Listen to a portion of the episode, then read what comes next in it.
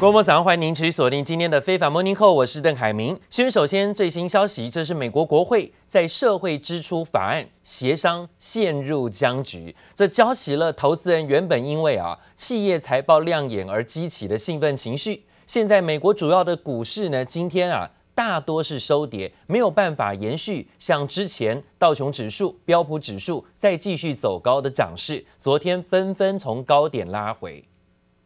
Tomorrow's GDP figure is going to be disappointing, particularly when we compare it to the second quarter. Growth has slowed, largely due to the Delta variant surge, the continued challenges on the supply chain, and those labor shortages. But here's the thing I think going forward, I think that some of those challenges will improve as beginning as early as the fourth quarter.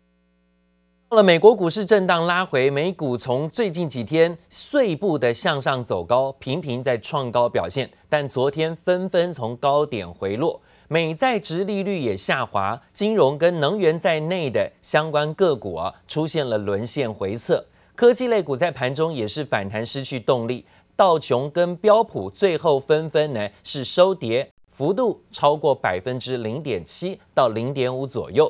纳斯达克指数几乎是持平做收的，道琼指数呢收盘是跌两百六十六点，三万五千四百九十点，S M P 五百种指数跌二十三点，幅度百分之零点五。看到企业财报表现呢比预期要差一些些，导致呢股价的走软，包含了之前散户追捧的券商罗宾汉，因为营收其实不好，出现了股价暴跌超过百分之十。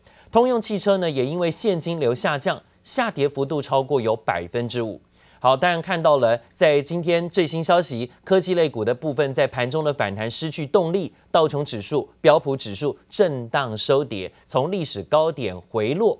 加拿大央行最新宣布结束宽松，还暗示有可能会升息，这可能是在成为 G7 的会员国里头第一个要终结宽松货币政策的国家哦。而让加拿大币呢也呈现了向上走升，因为今天加拿大宣布要结束宽松。另外，最近飙涨的比特币价格也出现了回落，在昨天呢跌破了六万美元大关。好，刚刚说到了加拿大央行最新的消息是一如预期的维持隔夜利率在百分之零点二五，但意外的却因为经济复苏进展，直接要停止宽松货币政策。承认供应瓶颈导致了通膨，今年保持在将近百分之五的通膨新高水位。这原本预期哦，明年底要回落到百分之二的通膨率，可能呢会更加的延后啊。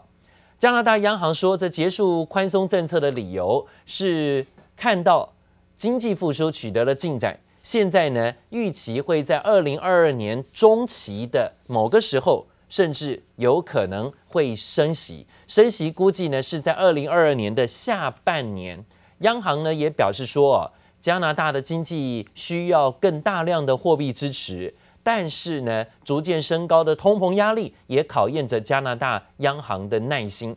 央行同时还上修了经营明两年的通膨预测，都提高到百分之三点四以上哦，所以加拿大有可能会提早升息哦。美国国会在昨天呢举行听证会，现在看起来呢炮火又打向了中国相关的企业。最近呢说到美国频频找到，不管是这个财政部长啦、啊贸易代表啦，都纷纷呢是向中国释放出一些想要会谈的一些讯息，甚至呢还在白宫证实，也许在年底之前可以再促成一次拜习会。但是呢，拜登想跟美国跟中国之间的和解是真的吗？真心吗？为什么现在看起来好像啊，在这个高端好，甚至包括在高层频频释放出橄榄枝，说想要跟中国会谈、跟中国见面，但是呢，却在国会还有包括相关的委员会，却频频炮打中国企业呢？昨天美国国会啊举行的听证会是把炮火对准抖音。很多的参议员说很担心抖音的国际版啊，有大量的用户数据会遭到北京政府的滥用，而美国联邦传播委员会也最新用国家安全的理由去撤销中国电信啊在美国的营运许可，所以说，中国电信可能必须在六十天之内完全的下架，终止在美国的业务。Does TikTok share user data with its parent company ByteDance? Do any ByteDance employees have access to TikTok user data? 抖音公关高层出席美国参议院听证会，遭到议员炮火猛攻，急忙喊冤，坚称绝对没有把美国用户资料交给中国。We do not share information with the Chinese government. U.S. user data is stored in the United States. Our backups are in Singapore. 极力撇清抖音国际版 TikTok 和母公司字节跳动之间的关系，但中国政府今年八月收购了字节跳动部分股权，并取得一席董事席次。美国政府担忧抖音上大量的美美国用户数据可能会遭到中国政府掌握。Beckerman said that uh, ByteDance has access to that data, but it's unclear if ByteDance's subsidiaries uh, also will be able to access that data, and that's something that uh, he was not willing to, to fully answer. 不止抖音被盯上，美国联邦传播委员会最新也以国安为由撤销中国电信在美国的营运许可，勒令六十天内终止业务。One side of this packed technology warehouse, you can see this is as far as we can go. There are a lot of unmarked vehicles out here, but we know that the FBI isn't part of the investigation. 专门生产及销售电子支付机器的中国企业百富环球传出疑似涉嫌参与针对美国和欧盟的网络攻击，佛州办事处遭美国 FBI 突袭搜查，周二股价狂跌超过百分之四十三后停牌。美国连番挥刀严查中国企业，加剧两国紧张关系。记者王杰、林巧清总报道。经济学人智库昨天发表了二零二二年明年的风险展望报告啊，特别列出了全球十大的风险地区跟事件，这可能会影响未来世界的经济成长，甚至包括相关的经济局势变化啊。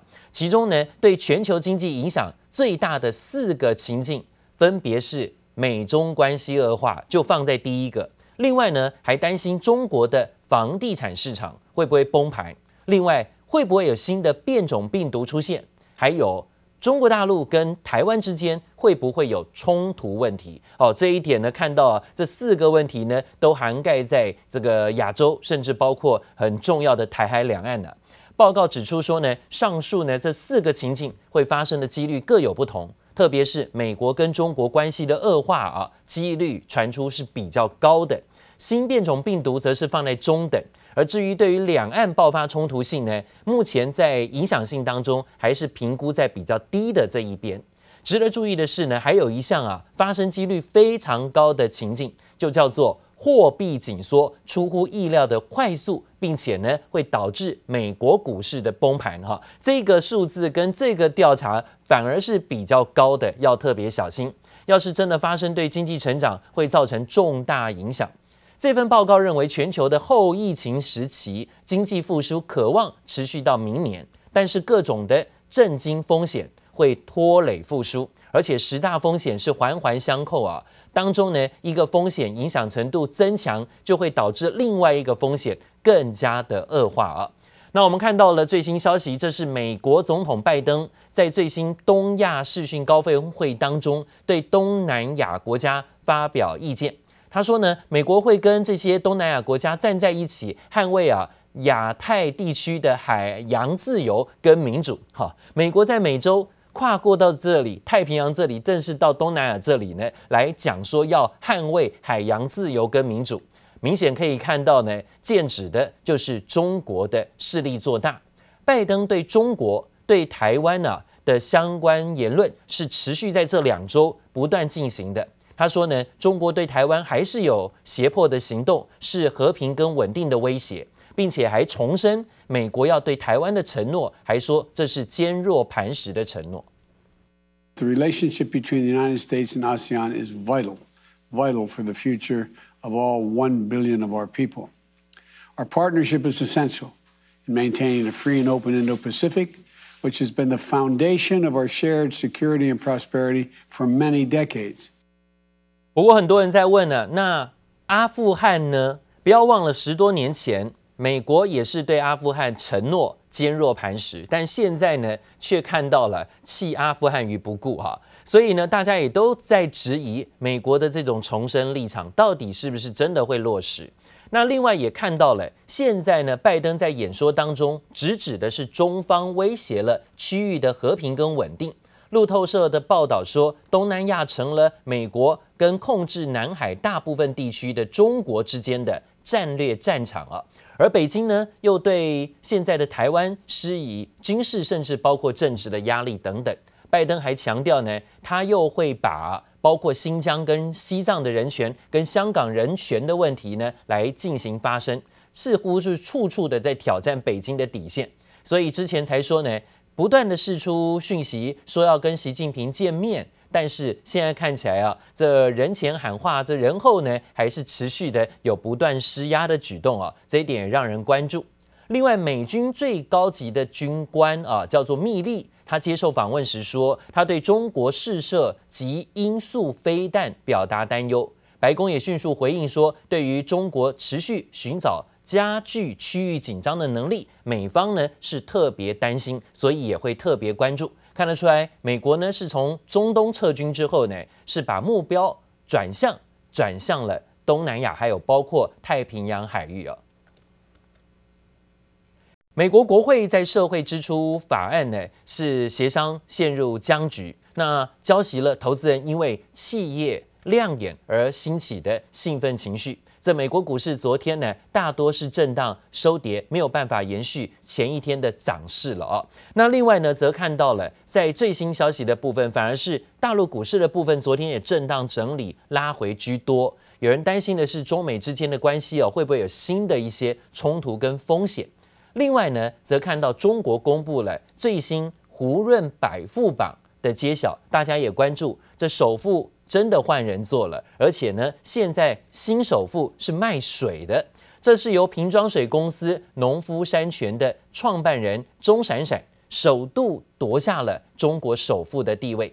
恒大集团的创办人许家印因为债务危机排名暴跌，从去年第五名跌到现在只剩下第七十名啊，资产蒸发掉了一千六百二十亿人民币。中国胡润百富榜出炉，瓶装水公司农夫山泉创办人钟闪闪首次登上中国首富，打断阿里巴巴创办人马云连续四年首富的记录。第一名是第一次当第一名是呃农夫山泉的创始人钟闪闪，算是一个传统的企业做水，当然用呃比较数字化的。因为现在农夫山泉到处都能见得到的。摊开榜单前三名，新中国首富钟闪闪，总资产三千九百亿人民币。除了招牌瓶水之外，旗下万泰生物生产出中国第一个二价 HPV 疫苗，在疫情期间大发利市。抖音母公司字节跳动的创办人，现年三十八岁的张一鸣坐上第二名。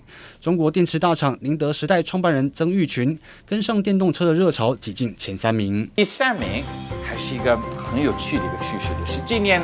就是如果我们要去了解哪一些行业是发展速度是最好的，毫无疑问是新能源。新能源的代表人物的就是曾毓群，他是宁德时代的做锂电池的。去年位居前两名的双马，腾讯创办人马化腾以及马云，这次跌出前三名。地产大亨许家印陷入债务危机，财富也大幅缩水，传出许家印被要求自掏腰包偿还集团债务。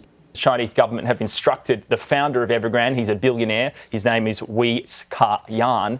He is worth about 8.2 billion US dollars. They've apparently told him overnight, you need to start paying back some of the company's debt. 许家印从去年的第五名大幅滑落至第七十名，总资产蒸发一千六百二十亿人民币，缩水幅度居富豪名单之冠。地产业的产况牵动中国经济的展望。It usually takes a few quarters before a real estate crackdown really starts to hit growth. This is already very severely hit growth in Q3 with the real estate component of services GDP contracting by 3.1%, and that compares with a positive 7.9% growth figure in Q2. 少了地产业这个重要经济引擎，中国第三季经济成长年增只有百分之四点九。分析师指出，官方的监管压力将持续影响中国第四季经济前景。接力部梁婉君综合报道。好，另外呢，现在啊，美国的首富是谁呢？是马斯克，特斯拉的的 CEO 啊。那当然看到他市值突破一兆美元之后，创办人马斯克变成了全球首富，而且呢，他这个名称在中国炙手可热，变成一个活招牌。各行各业都抢着把马斯克或特斯拉这几个字作为商标来用啊。马斯克，马斯克又是马斯克，你没看错，这全是以电动车大厂特斯拉创办人马斯克名字所注册的公司。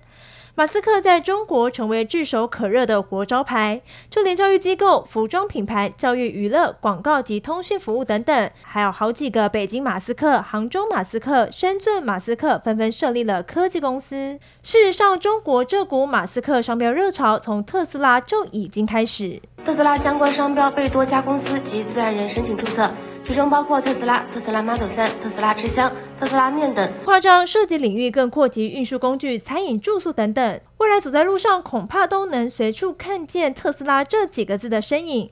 还有还有特斯拉面、特斯拉啤酒、特斯拉焕肤、特斯拉铝材，各种你能想到的全出笼了。或许啊，你没有开过特斯拉的车，但有朝一日你可能会吃到特斯拉面，喝上特斯拉啤酒，因为啊，这些蹭特斯拉热度的商标都被抢注了。打开视频网站，从个人特质、创业励志故事到太空旅行、人类未来，还有马斯克与贝索斯、比尔盖茨之间的竞争等等，在中国都成为热门讨论话题。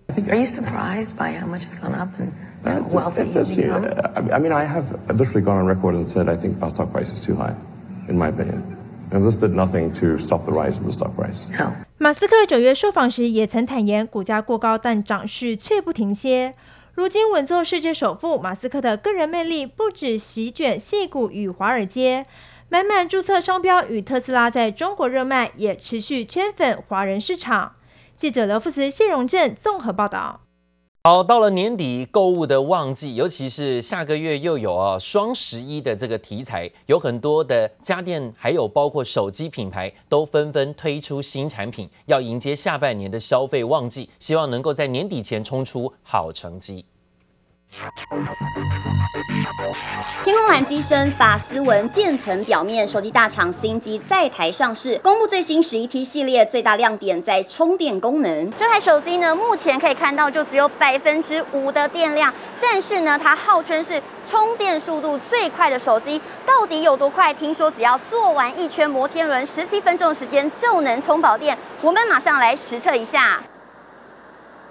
我们现在已经坐到了摩天轮里面，可以看到它这边设有一个快充，是一百二十瓦的快充。那我们短短的在里面已经有待了五分钟的时间。我们从刚刚的低电量，我们看一下，现在已经充了有百分之三十二。除了快充功能外，从外观上可以看到两款手机都配备三颗镜头，并且更针对创作者以及喜欢拍影片的使用者推出 AI 电影模式，让用户只要用手机就能当导演。主打这个拍照功能之外。那现在进一步就是想要针对，就是说针对录影功能上面的提升，所以看到这些厂商都会特别强调说电影级的一个录影效果跟电影级的模式，就是让大家很可以很方便拍出一个一个不错的一个影片。我们没有一个预期啦哈，但是我们希望说能够比。